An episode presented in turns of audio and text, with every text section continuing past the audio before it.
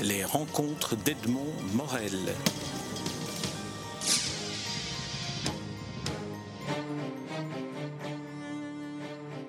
José Fraîche, nous nous rencontrons à l'occasion de la publication du dictionnaire amoureux de la Chine que vous publiez chez Plomb dans cette collection, à propos de laquelle j'aimerais vous entendre un peu réagir, parce que c'est une collection pour laquelle j'ai tellement d'affection que je, pense qu'un auteur qui, qui s'y lance euh, doit, doit, aussi avoir un rapport particulier avec cette démarche.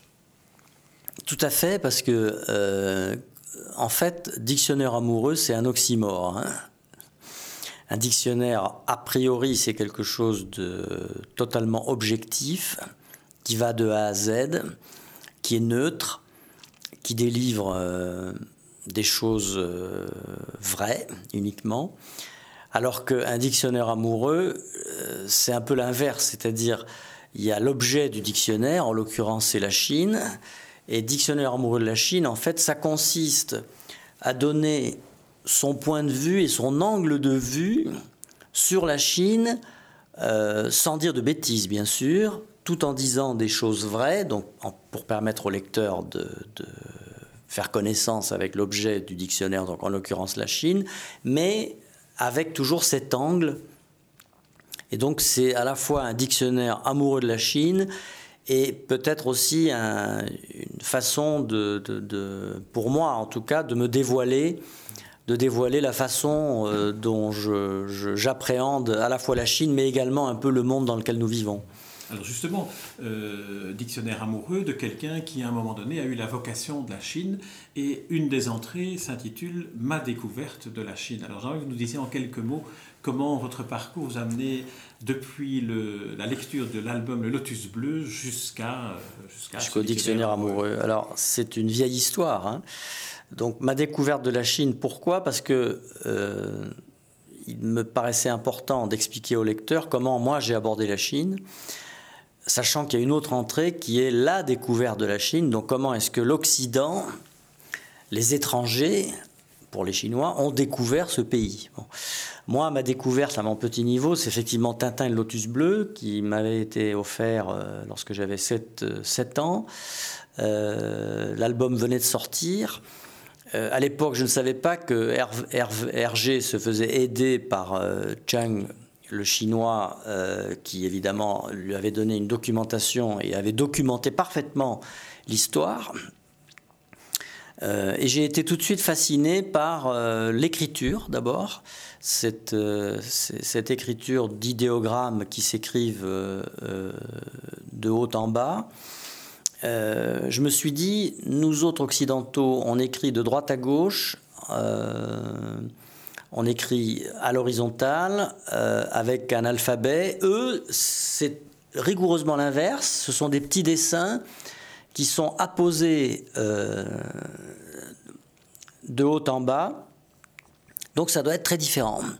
Pour que des gens aient un point de vue à ce point inverse d'une autre, pour ce qui concerne le langage, il faut que j'aille voir, au fond, parce que c'est un monde qui est extérieur au mien, et donc ça a suscité une certaine euh, curiosité intellectuelle, euh, qui s'est traduite par le fait qu'après mon bac que j'ai passé à Aix-en-Provence, j'ai pu m'inscrire euh, à la faculté des lettres à la section de chinois qui venait d'ouvrir. Donc c'était la première année où on pouvait apprendre le chinois hors de Paris d'ailleurs, puisqu'il n'y avait à l'époque que deux hein, universités où on pouvait apprendre le chinois, qui étaient Bordeaux et Aix-en-Provence. Et donc c'est comme ça que je me suis retrouvé avec cinq euh, étudiants. Nous sommes retrouvés à aborder la Chine, à commencer à apprendre le chinois. Euh, ensuite, j'ai eu la chance de pouvoir euh, entrer au musée Guimet comme conservateur. Le musée Guimet, c'est euh, le... musée Guimet, qui est le département asiatique des musées nationaux et qui est la plus grande collection d'art asiatique hors d'Asie, avec une très belle collection de bronze chinois et de, vases. qui s'est d'ailleurs considérablement enrichi, puisque moi je vous parle des années 1970. Et c'était votre, votre, et c'était mon, projet. C'était mon, projet, effectivement, c'était et mes études là pour rentrer au musée Guimet. Et ensuite, effectivement, j'ai pu euh, pénétrer en Chine en 1972 par Hong Kong. Euh, et découvrir à ce moment-là ce qu'était ce pays, qui était encore à l'époque un pays extrêmement fermé, qui sortait de la révolution culturelle, qui venait d'être chamboulé complètement dans tous les sens, dont la population euh, était triste, euh, où il n'y avait pratiquement pas de voitures, où les gens n'avaient pas le droit de s'adresser à des étrangers. Bon, un pays qui était euh, sous la férule d'un parti communiste très orthodoxe dans le domaine économique, avec un certain nombre de ratages qui étaient intervenus, le grand bond en avant.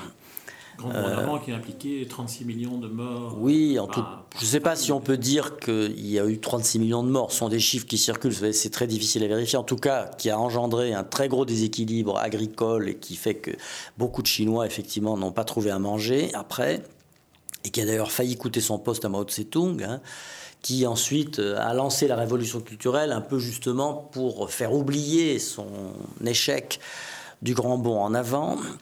Euh, et ensuite, euh, bon, la mort de Mao Tse-tung, qui a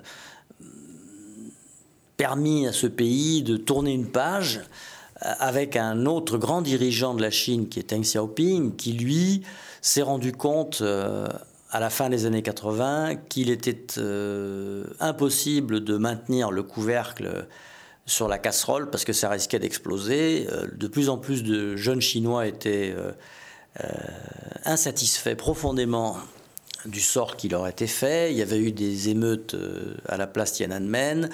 Les gens vivaient mal et donc il fallait absolument permettre à nouveau au peuple chinois de faire ce qu'il a fait depuis des millénaires, c'est-à-dire produire, euh, acheter et commercer. Voilà. Et donc Deng Xiaoping a eu cette idée assez géniale hein, de libéraliser l'économie tout en conservant euh, un système politique avec un parti unique.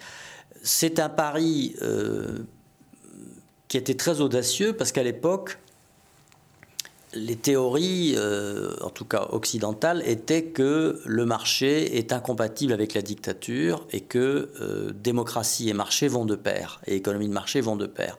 Bon, l'expérience a prouvé que ça n'était pas le cas. Euh, et que la Chine a su justement se transformer en une sorte d'hybride un peu schizophrène, avec un système politique qui n'est pas un système libéral, qui est un système autoritaire, et par contre un système économique qui, lui, peut être qualifié d'ultra-libéral et en tout cas d'hyper-capitaliste. Alors Deng Xiaoping, dans l'entrée que, que, vous lui consacrez, euh, vous rappelez son, surnom en quelque sorte, le petit timonier par rapport au grand timonier. Si vous deviez, parce qu'on n'aura pas l'occasion de, évidemment d'entrer dans le détail de chacune des entrées, mais si vous deviez comparer les deux personnalités, Mao Tse-tung, le timonier, et Deng Xiaoping, celui qui lui a succédé et qui a lancé cette hybridation de l'économie en quelque sorte, Comment est-ce que vous qualifierez les personnalités? Bah, Je dirais que c'est le yin et le yang, hein. c'est-à-dire c'est le contraire. Mao était, un, était grand, était brut de fonderie, euh, était rapport de force, était brutal. Deng Xiaoping est petit, euh, extrêmement rusé, euh, très calculateur. donc Mao, c'est l'homme de la conquête, c'est l'homme de la longue marche. Donc c'est un, grand combattant. Euh, sans lequel, on peut le dire, hein, la Chine ne se serait pas redressée. Hein. donc il fallait, euh, il qu'il y ait comme ça un, homme euh, entier hein, qui prenne un peu le pouvoir et qui fasse avancer tout ça. Et Deng Xiaoping est un stratège, un homme sûrement beaucoup plus intelligent et fin que Mao, mais, mais, qui n'avait pas les, qualités de Mao. Et d'ailleurs, Deng Xiaoping n'a pu euh, entrer en scène, si j'ose dire, qu'une fois que Mao ait planté le décor, hein, y compris d'ailleurs euh, avec des erreurs majeures. Euh, mais vous savez, je crois que l'histoire, rien n'est dû au hasard. Hein. C'est-à-dire que les, les, et les dirigeants politiques ne, naissent pas de la, du néant. Hein. Donc, à chaque période, de l'histoire des peuples correspondent des figures politiques. Ça, c'est valable dans toutes les civilisations et tout au long de l'histoire du monde. Et vous avez des gens qui, sont, euh, qui ont des qualités et des défauts dans un certain domaine et, qui sont remplacés ensuite par d'autres qui ont des qualités beaucoup plus grandes, mais qui n'ont été possibles que parce que justement il y a eu euh, à un moment donné des grands dictateurs euh, qui ont fait des grandes choses et qui ont, fait une omelette en cassant, des, en cassant beaucoup d'œufs. Hein. Alors, si vous voulez bien, on va entrer dans quelques-unes des, entrées euh, du, dictionnaire.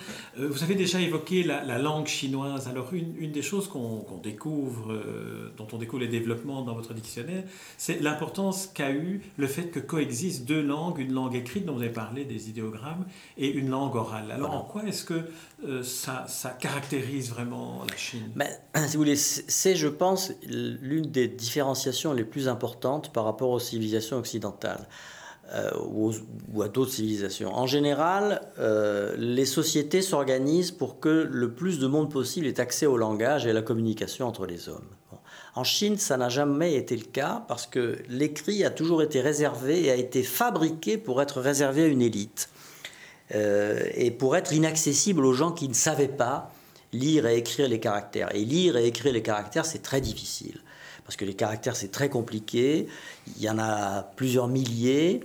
Euh, ils sont extrêmement différents. Parfois, une simple petite touche sur un caractère fait totalement varier le sens du caractère. Donc c'est vraiment un casse-tête chinois, sans, jeu de mots, que la langue écrite chinoise. Et donc la société s'est organisée.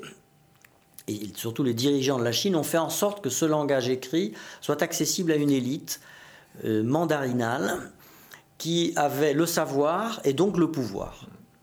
Et le reste de la population était confiné au langage oral, donc avait les rudiments pour communiquer, euh, pour survivre correctement, et en tout cas être euh, accessible aux directives de l'élite, mais n'avait pas accès à cette langue euh, écrite sauf à devenir elle-même lettrée, à passer des concours, car il y a eu une méritocratie en Chine. Et il y a des mandarins qui sont venus des couches très populaires parce qu'ils étaient doués, ils étaient repérés, ils savaient écrire, on, leur faisait des tests, et ensuite ils passaient des, heures à apprendre à lire et à écrire, des examens. Tout au long de la vie, on devenait mandarin suprême, euh, presque avec un rang de ministre. Bon. Mais tout ça a été euh, compartimenté, et ça n'est qu'à partir du 19e siècle qu'on a commencé à voir apparaître une langue écrite euh, vulgaire, qu'on appelle le paihua en chinois, qui est accessible à tout le monde et qui a en fait la transcription écrite de la langue orale. Voilà. Et donc, mais la Chine a mis des millénaires à lâcher prise, à lâcher la bride euh, à la langue pour faire en sorte que tout le monde ait accès, ce qui est le cas aujourd'hui, à une langue qui soit à la fois une langue écrite et une langue parlée. Et euh, pourquoi est-ce que les Chinois ont maintenu justement cette dichotomie et ont essayé de faire en sorte que le, moins de gens possible aient accès à la langue écrite? C'est parce que euh, ce système est calqué sur celui d'un pouvoir autoritaire. Pouvoir autoritaire qui a toujours été euh, le mode d'organisation de la société chinoise. partant du principe que plus les gens sont nombreux, dans un endroit et plus il faut que l'organisation sociale soit forte pour éviter qu'il y ait un chaos.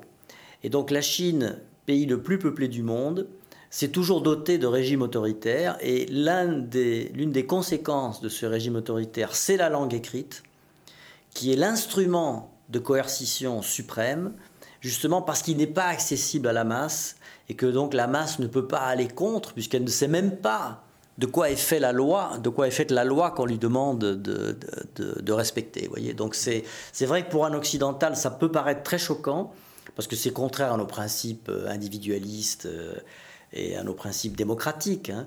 Mais euh, c'est ainsi en Chine. Et je dirais que l'avenir risque de nous montrer quand même, maintenant que nous sommes 7 milliards sur Terre et bientôt 9, que les principes que nous croyions et que nous, dont certains dont nous pensons, pour certains d'entre nous en tout cas, qu'ils sont extensibles à toute la planète, démocratie euh, participative partout, individualisme forcené, possibilité pour chacun de faire ce qu'il veut, où il veut et quand il veut, sont des choses qui ne sont plus possibles. Et je pense le seront de moins en moins. Et de ce point de vue-là, c'est ce que je dis également dans ce dictionnaire amoureux de la Chine, la Chine est un peu aux avant-postes, étant une société, étant un pays plein un pays rempli de gens depuis des millénaires, elle a été obligée de s'adapter. Et je pense que la planète, aujourd'hui, commence à être remplie comme la Chine l'était, et donc va devoir s'adapter selon un mode que les Chinois ont inventé euh, bien avant. Vous dites d'ailleurs, hein, vous évoquez cette espèce de, de, saturation démographique à laquelle la Chine, euh, dont la Chine a déjà fait l'expérience et à laquelle nous devons, nous devons nous attendre. Vous dites aussi que euh, la civilisation chinoise, et ça rejoint un peu cette dimension-là, me semble-t-il, que la civilisation chinoise est basée sur la crainte d'un dérèglement de l'harmonie générale. Est-ce qu'on pourrait dire que c'est aussi une constante dans la perception que l'on peut avoir de la Chine si on veut la comprendre. Oui, parce que pour, pour un Chinois, l'univers est un ensemble euh, en transformation perpétuelle euh, et en équilibre instable yin et yang, euh, force contradictoire, feng shui, le vent et l'eau, euh, le soleil, la pluie, les tremblements de terre euh, et l'immobilité du sol, la tempête et la calmie. Donc tout ça, si vous voulez, c'est dans l'esprit d'un Chinois. Et dans ce monde en transformation complète, il y a des gens, il y a des individus. Plus les individus sont nombreux, et plus cette transformation, plus ils interagissent sur l'environnement, et plus cette transformation s'accroît. Et donc il faut arriver, avec ce concept d'harmonie générale, à faire coexister toutes ces instabilités les unes avec les autres. Voyez c'est un concept très moderne hein, de ce point de vue-là.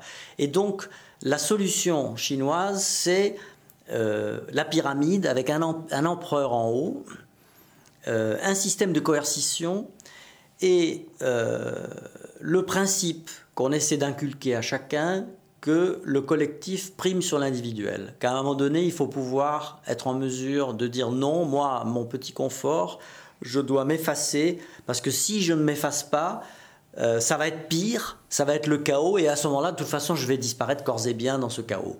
Donc cette aversion au chaos caractérise la Chine depuis qu'elle s'est construite. Et vous savez, quand on voit aujourd'hui un certain nombre de villes euh, dans des pays d'Afrique, par exemple, je, pense en particulier à Lagos, hein, la, capitale du Nigeria, ou en Amérique latine, à Mexico, qui sont des villes où vous ne pouvez même pas vous promener en voiture sans risquer de vous faire enlever ou de vous faire raqueter par la police. Hein. Bon, Chongqing, qui est une ville de 30 millions d'habitants, l'agglomération de Chongqing, donc l'équivalent d'un pays européen moyen. Hein, bon, eh ben, euh, même s'il y a de la pègre et s'il y a des, règlements de compte, ben, vous pouvez quand même circuler euh, tranquillement, sans être, euh, sans risquer votre peau, si j'ose dire. Bon, ben, parce que la Chine a su s'organiser d'une manière, à mon avis, quand même beaucoup plus efficace que les pays dont je vous parle. Alors, si vous voulez bien, en passant, en, se posant finalement une sorte de, fil logique, en rebondissant sur votre, sur votre dernière réponse, il y a effectivement le, la, la prédominance du collectif sur l'individuel. Cela pose aussi la question qui revient régulièrement avec la Chine du droit de l'homme. Vous insistez sur le fait qu'il faut plutôt parler du droit de la personne. Et j'aimerais que vous associez ça à la figure d'un artiste, comme ça ça me permettra de parler un peu de l'art, qui est Ai Weiwei, à qui vous consacrez une, entrée. Oui, parce que Ai Weiwei est un artiste euh, conceptuel euh, très renommé, hein, qui est considéré euh, à juste titre comme une star de l'art contemporain et qui s'est donné comme euh, objectif de lutter justement contre les abus du régime, de défendre les droits de l'homme. Et en particulier, lors du tremblement de terre du Sichuan, il avait euh, composé une, une, intervention où il notait euh, sur un, un, grand écran et dans une base de données tous les noms des victimes du tremblement de terre et des enfants, notamment dans les écoles qui avaient été mal construites à cause de la corruption. et qui euh, avaient péri parce qu'ils étaient dans des bâtiments qui n'avaient pas tenu. Et alors évidemment, euh, ce qui est alors les autorités évidemment se sont cabrées euh, devant Ai Weiwei. Elles ont mis un certain temps à l'embastiller, hein, donc il a quand même pendant plusieurs années continué à faire ce qu'il voulait, à défier les autorités, à sortir de Chine, faire des conférences, des expositions à droite et à gauche. Et puis après, finalement, les choses se sont crispées. Il a été mis en cause pour des raisons fiscales. Euh, parce que c'est probablement par, par ce biais-là qu'on a essayé de le coincer. Mais néanmoins, il reste une figure tutélaire très importante. Il est en résidence surveillée à Pékin, mais il peut sortir de chez lui et donc euh, avec Internet, il y a des télévisions qui viennent le filmer. Et donc, si vous voulez, ça montre quand même que on peut, même si euh, il est sûrement dans une situation peu agréable hein, pour lui, il a néanmoins la possibilité de s'exprimer. Oui. Euh, et au fond, la Chine, euh, même si les autorités ont essayé de l'empêcher, la Chine s'est ouverte maintenant avec Internet, avec les réseaux sociaux. Euh, la population chinoise s'exprime. récemment est sorti un, dossier sur la corruption d'un certain nombre de, proches de dirigeants chinois. Je suis sûr que tous les Chinois d'un certain niveau intellectuel aujourd'hui ont lu ce document et savent très bien de quoi il retourne pour ce qui concerne ces aspects qui sont des aspects d'ailleurs assez négatifs de la Chine aujourd'hui. Je le dis dans mon livre. L'entrée-corruption. Euh, L'entrée-corruption, à mon avis, c'est probablement ce qui mine le plus le pouvoir chinois actuel. C'est euh, l'argent mal gagné alors qu'on demande à la population de faire des efforts et que, en principe, on est quand même dans un système communiste dont les dirigeants sont animés par des valeurs qui ne sont pas des valeurs mercantiles. Donc c'est vrai que là, on touche effectivement à une contradiction majeure du régime. Euh, en, partant de, l'art et en partant des, droits de, la personne, des droits de l'homme, j'aimerais qu'on évoque maintenant l'entrée que vous avez qualifiée, que vous avez intitulée fleuve, et notamment le fleuve bleu, parce qu'il me semble qu'on voit là, dans, la description vous faites de ce fleuve, qui est un fleuve euh, atteint de pollution invraisemblable, on voit aussi une forme d'excès vers lequel euh, il n'y a plus de maîtrise. Mais si vous voulez, euh, le fleuve bleu, c'est le plus grand fleuve de la Chine, c'est un des plus grands fleuves du monde, et ça, disons que ça permet à 400 millions de Chinois euh, de vivre. Euh, en leur apportant soit de l'électricité, soit de l'irrigation pour les paysans. ce fleuve est effectivement extrêmement pollué parce que le problème de la Chine aujourd'hui, c'est que non seulement c'est un peuple très nombreux, donc c'est un pays extrêmement peuplé, mais en plus ils se sont industrialisés. Et industrialisés à marche forcée, c'est-à-dire que la Chine en 30 ans a accompli ce que l'Occident a mis 80 à 90 ans à, accomplir. Et donc tout ça s'est fait au détriment évidemment de l'environnement.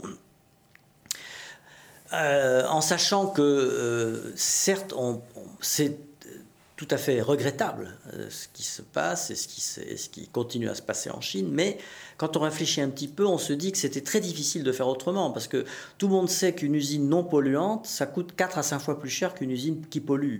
Donc comment peut-on demander à un pays qui part de sous-développement, puisque c'est le cas de la Chine, et qui en plus a une population d'un milliard 350 ou un milliard 400 millions d'habitants, de se développer sans pollution. C'est rigoureusement impossible. Donc vous me dites effectivement, il n'y a pas de maîtrise, mais est-ce maîtrisable? Le vrai sujet aujourd'hui, c'est et ça, ça n'est pas que la Chine. Est-ce que le développement de la planète est maîtrisable?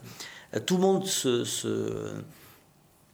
lamente sur le fait qu'il n'y ait pas de régulation euh, au niveau de la, du climat, de, des conférences du climat, qu'il n'y ait pas de régulation au niveau de la finance, etc. Mais certes, il faudrait des instances de régulation, mais est-ce envisage, est-ce que c'est envisageable? Est-ce que ça n'est pas l'utopie, le summum de l'utopie que d'imaginer que l'humanité, aujourd'hui telle qu'elle est, est prête à se soumettre à une instance euh, qui serait une instance suprême. Quelle serait sa légitimité déjà? Comment est-ce qu'on la constitue? Regardez déjà les Nations Unies qui sont quand même euh, un outil extraordinaire hein, pour la paix et tout ça. Regardez le mal que les Nations Unies ont à faire respecter euh, les cessez de feu à tel endroit ou les guerres à tel endroit, etc. Donc vous imaginez pour des choses autrement plus complexes que sont l'économie, le climat, la pollution, c'est vrai que nous sommes cruellement en manque d'une régulation globale, que la Chine elle-même se développe de manière échevelée, mais je dirais malheureusement, est-ce que c'est pas, je pose la question, hein, et moi j'ai un peu la réponse, est-ce que c'est pas malheureusement le destin de l'homme sur Terre euh, que d'être de toute façon en situation de survie? Ça a toujours été le cas. Euh, nous avons survécu parce que nous sommes le plus grand prédateur, donc euh, l'homme effectivement a fini par dominer la nature. Bon. Mais est-ce qu'à un moment donné la nature va pas finir par dominer l'homme? Euh, bon, c'est une question que je laisse sans réponse, mais vous voyez que la façon dont je la pose, vos auditeurs sauront à peu près comment est-ce que mon esprit balance, de quel côté en tout cas. Alors pour terminer cet entretien, j'aimerais qu'on vienne au tout début de votre livre, dans la phrase en exergue, la citation d'André Malraux, qui dit La Chine est l'autre pôle de l'expérience humaine. Que veut-il dire par là? Bah, Il veut dire par là ce que j'ai essayé de, dire, c'est-à-dire que euh, c'est le monde plein. Euh, donc c'est l'expérience du monde plein lorsqu'on vient du monde vide. Bon, Malraux est un occidental, donc euh, Malraux a d'ailleurs décrit admirablement la Chine. La condition humaine est un roman merveilleux, absolument extraordinaire sur euh, la tragédie de l'homme, euh, dans la politique, dans la guerre, dans, la, dans, l'amour. Bon, des descriptions de Shanghai magnifiques à l'époque de la lutte entre les, les Shanghai tchèques et les communistes. Et donc pour Malraux, l'autre pôle de l'expérience humaine, ben justement, c'est comment est-ce que dans un monde plein, comment est-ce que se sort l'individu dans un monde plein? Donc c'est, pour ça, et c'est une très belle phrase, parce que je crois que quand on va en Chine, et pour comprendre la Chine, il ne faut pas avoir d'a priori, surtout quand on vient d'un monde vide, en voie de remplissage, mais néanmoins un monde vide, en gros un occidental. Donc on va là-bas, je pense qu'il faut aller là-bas avec de l'humilité, beaucoup d'attention et d'écoute. Il faut regarder. Il faut se dire que si c'est comme ça, c'est pas par hasard. C'est le fruit de millénaires. C'est un pays qui a une civilisation qui remonte à plus de 4500 ans, euh, aussi ancienne que l'Égypte, à la différence près que l'Égypte euh, des pharaons n'existe plus, sauf à l'état de ruine, alors que la Chine, elle, continue à exister. Donc comment est-ce que ces gens-là partant d'aussi loin, étant aussi nombreux, sont arrivés jusqu'à nous. Et comment ils ont fait, avec euh, des inconvénients et des avantages, au prix d'immenses souffrances, car c'est un peuple qui a énormément souffert, qui découvre aujourd'hui le confort, l'art de vivre, le bonheur, parce que le bonheur, quoi qu'on dise, c'est également quelque chose de profondément matériel, c'est pas uniquement spirituel. Euh, et donc, comment leur reprocher aujourd'hui de rouler en voiture, d'avoir l'air conditionné, euh, d'acheter des produits, euh, de polluer? Et Voilà, je veux dire, nous sommes tous dans le même bateau. et c'est vrai qu'ils sont dans ce bateau beaucoup plus nombreux que nous, mais c'est la vie, c'est comme ça. Alors José Frêche, est-ce qu'il y a une entrée dans le dictionnaire que vous auriez voulu évoquer et que fatalement je n'aurais pas, je n'aurais pas choisi parmi C'est un livre de 800 pages, donc il y a, une matière euh, ben, énorme. c'est, bon, je dirais que euh, peut-être amour, hein, amour. Euh, parce que bon, la Chine étant le pays le plus peuplé du monde, c'est clair que à un moment donné, ben, y a les hommes et les femmes ont beaucoup euh, fait l'amour, euh, et que euh, le rapport à l'enfant, en particulier avec l'enfant unique, hein, qui est quelque chose de, choquant hein, pour un occidental, de voir, et qui va d'ailleurs maintenant se transformer en, deux enfants, puisqu'il va falloir maintenant faire deux enfants pour éviter que la pyramide des âges ne vieillisse trop, donc de voir la façon dont les Chinois, avec toujours les grands-parents, les parents, tournés vers cet enfant qui est gâté, qui est choyé, à qui on promet un, bel avenir, pour lequel ses parents se sacrifient pour qu'il fasse des études, pour qu'il ait un meilleur avenir qu'eux. Ils sont persuadés, parce que c'est un pays optimiste par rapport à nous autres, civilisations pessimistes, eux sont encore dans l'optimisme. Tant mieux pour eux, hein. peut-être qu'un jour ça changera pour eux aussi, mais en tout cas, eux sont dans cette phase optimiste euh, et donc il faut souhaiter qu'elle dure le plus longtemps possible pour eux. Je pense que l'amour est un terme qui est très important pour la Chine.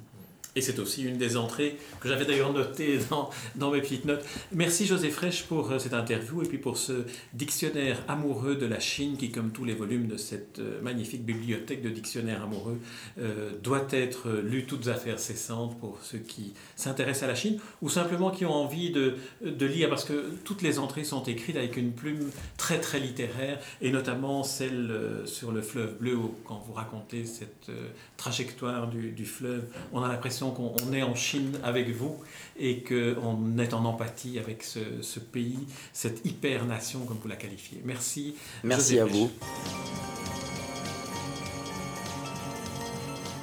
Les rencontres d'Edmond Morel.